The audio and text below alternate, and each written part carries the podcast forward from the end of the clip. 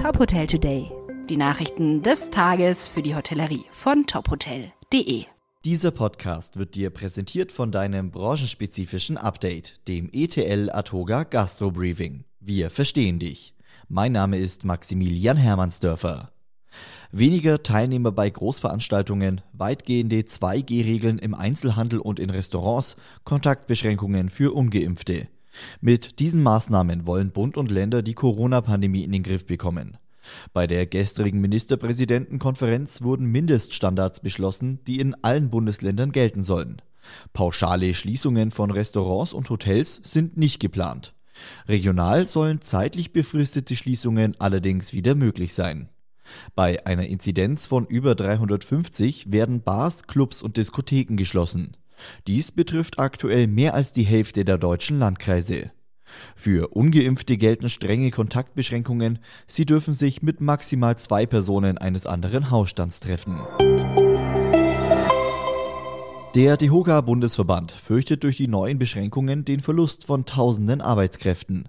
Hauptgeschäftsführerin Ingrid Hartges sagte gegenüber der deutschen Presseagentur, wenn zum 1. Januar viele Beschäftigte kein aufgestocktes Kurzarbeitergeld mehr erhalten, sondern nur noch 60 Prozent, droht der Verlust von weiteren 100.000 Beschäftigten.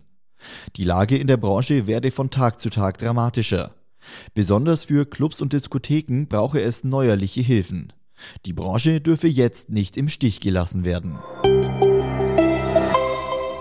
Die Hotelbetriebsgesellschaft Primestar wächst weiter. Nach zwei Jahren Bauzeit hat jetzt das Holiday Inn Express and Suites in Potsdam eröffnet. Es ist das erste seiner Art in Deutschland. Zwei weitere Primestar Hotels der Marken Holiday Inn Express und Hampton by Hilton sind im Bau. Das neue Hotel in Potsdam befindet sich nur wenige Minuten vom Stadtzentrum entfernt und bietet knapp 200 Zimmer und Suiten. Eine Besonderheit stellen nach eigenen Angaben die 25 Suiten für Langzeitaufenthalte dar. Sie verfügen unter anderem über eine Küchenzeile, einen Kühlschrank sowie kostenfreies Highspeed-Internet. Weitere Nachrichten aus der Hotelbranche gibt's immer auf tophotel.de. Dieser Podcast wurde dir präsentiert von deinem branchenspezifischen Update, dem ETL Atoga Gastro Briefing. Wir verstehen dich.